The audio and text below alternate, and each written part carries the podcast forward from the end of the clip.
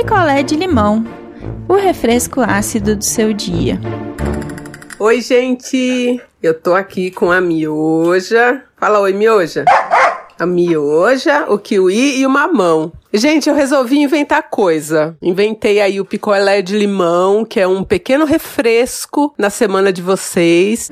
Então, vamos lá. Eu vou contar uma história hoje para vocês, né, Mioja? E é a história da Cláudia e do Miguel. A Cláudia e o Miguel, eles têm, porque eles estão juntos ainda, um namoro de três anos, três anos e pouquinho. E sempre foi uma coisa muito legal. Eles sempre foram muito, assim, parceiros, sabe? Muito apaixonados e isso e aquilo. Aí o, o, o Miguel sempre gostou de futebol, então ele sempre jogava bola e tudo bem, e a, a Cláudia ia assistir e tudo certo. Aí ele começou a sentir uma dor na perna, e uma dor na perna, e uma dor na perna, uma dor na perna.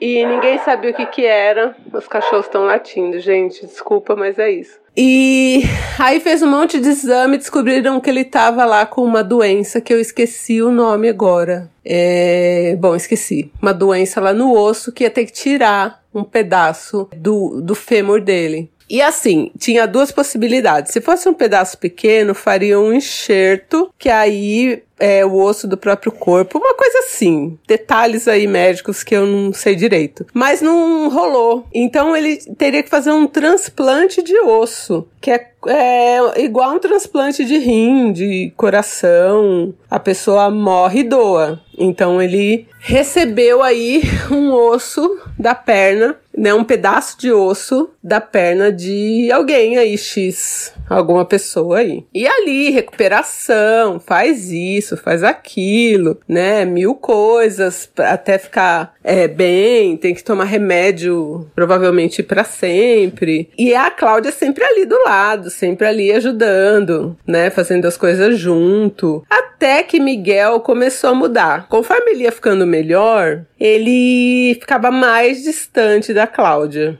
E aí ela falou, poxa, será que. Não sei, agora ele tá se sentindo vivo de novo, sabe aquelas coisas, ah, quase morri, agora, sei lá, quero viver outras coisas. Mas ela ficou por ali na dela. E ele estava fazendo fisioterapia. Então a Cláudia levava, ele de carro fazia um puta esquema, porque ela trabalha, ele também trabalhava, mas estava de licença, né? E ela fazia um puta esquema para levar ele na fisioterapia e depois de três horas pedir uma saída do trabalho, correr, pegar ele lá na fisioterapia, levar para casa, sabe? Sim, maluca, voltar pro trabalho, tudo, né, para ajudar a cuidar dele. Só que chegou um ponto que ele falou que não precisava mais. É a Cláudia buscar. Então ela levava e aí ele falou: "Não, pode deixar agora, eu já posso voltar de Uber", porque no começo ele tinha que evitar, sei lá, muita contaminação, sei lá, alguma coisa assim. E aí ele começou a voltar de Uber. Só que a Cláudia ligava para ele, tipo: "Ah, amor, já chegou, como tá? Já almoçou?". E às vezes ele nem atendia. E ela começou a achar estranho. Aí um dia ela falou: ah, eu vou fazer uma surpresa para ele. Então, assim, ela deixava ele na físio nove da manhã e buscava em torno do meio-dia, que era o horário que ela pedia para mudar o horário de almoço dela, deixava ele em casa, voltava aquele rolo. Aí, quando ele tava voltando de Uber, teve um dia que ela falou que ela, sei lá, quis fazer uma surpresa.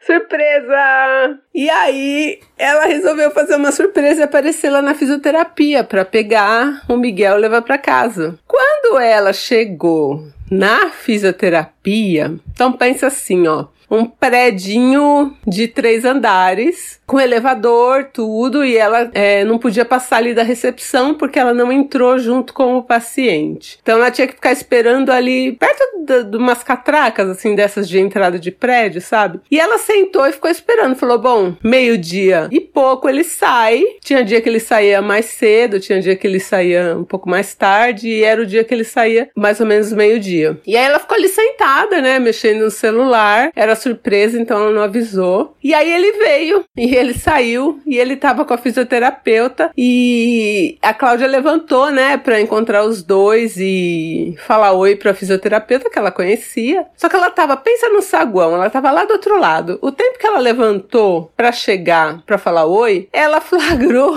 os dois dando um beijo. Tipo, sabe quando você vai se despedir, dar um beijo na boca, que não é um beijo demorado, mas não é um selinho, um beijo médio?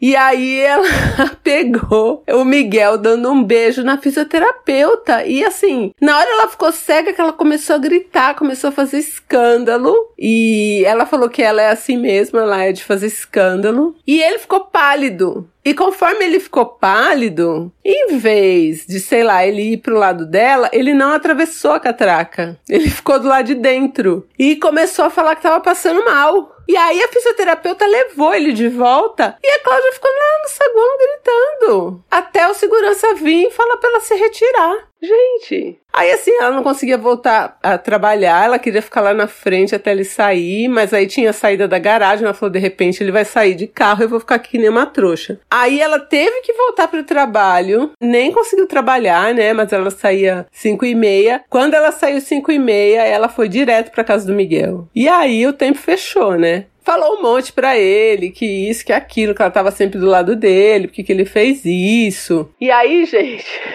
a história do Miguel é que desde que ele colocou esse osso novo na perna, ele se sente influenciado pelo osso a ficar com outras mulheres. Tipo, não é ele, é o osso da perna que influencia.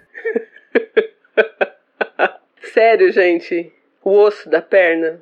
O osso da perna influencia o Miguel a ponto dele querer ficar com outras mulheres.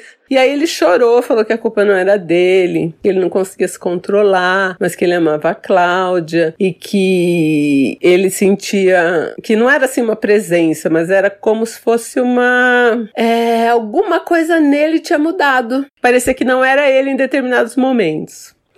A Cláudia, né, assim, no final, como ele chorou, ela ficou assim meio que acreditando. E aí, gente, nessa, a Cláudia, porque aí o que que aconteceu? O Miguel também, bem espertão, como ele jogou pro osso, tipo, a culpa é do osso, ele começou meio que a não esconder as traições. Então ele fazia, e já para não dar problema, ele já se confessava. Ele já contava pra Cláudia e chorava e falava que era o osso. Aí se ela brigava, ele começava a passar mal e falar que, ah, meu Deus, eu tô passando mal, eu vou acabar rejeitando o osso. Gente, eu vou acabar rejeitando o osso porque eu tô passando nervoso? Que você é o traidor, meu lindo? Não tem como, né? E aí, assim, a Cláudia gosta muito, muito dele. Ela tem uma pequena dúvida, porque eu falei até dessa história no Twitter e algumas pessoas colocaram links lá. Que realmente pode acontecer isso da pessoa receber um órgão e ter, sei lá, uma influência da pessoa que morreu. Mas, gente, eu não consigo acreditar nisso. Que, tipo, o osso é o osso que tá mandando ele, ele fazer isso. Eu acho que é um outro osso dele.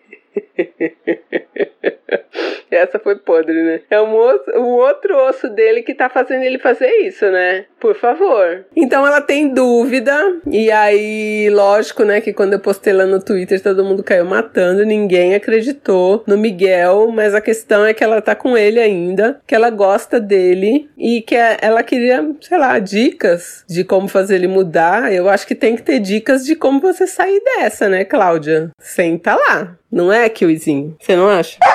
Tá vendo? Todo mundo acha que, Cláudia, não tem a menor condição. Então aí o que, que, vocês acham, gente? Vocês acham que pode isso de da pessoa receber um órgão aí diferente, né, de outra pessoa que morreu e apresentar uma outra faceta de personalidade? Eu não acredito nisso. Mas, né, então comentem aí, a hashtag da história é osso. E esse é um picolé de limão, uma historinha rápida, um refresco para vocês. E daqui a pouco eu trago outra boa também que me contaram no Twitter, mas eu guardei na DM para contar para vocês. Então um beijo, vamos ver se eu vou saber desligar certo isso aqui. Quer a sua história contada aqui? Escreva para nãoenviabilize@gmail.com. Picolé de limão é mais um quadro do canal Não Enviabilize.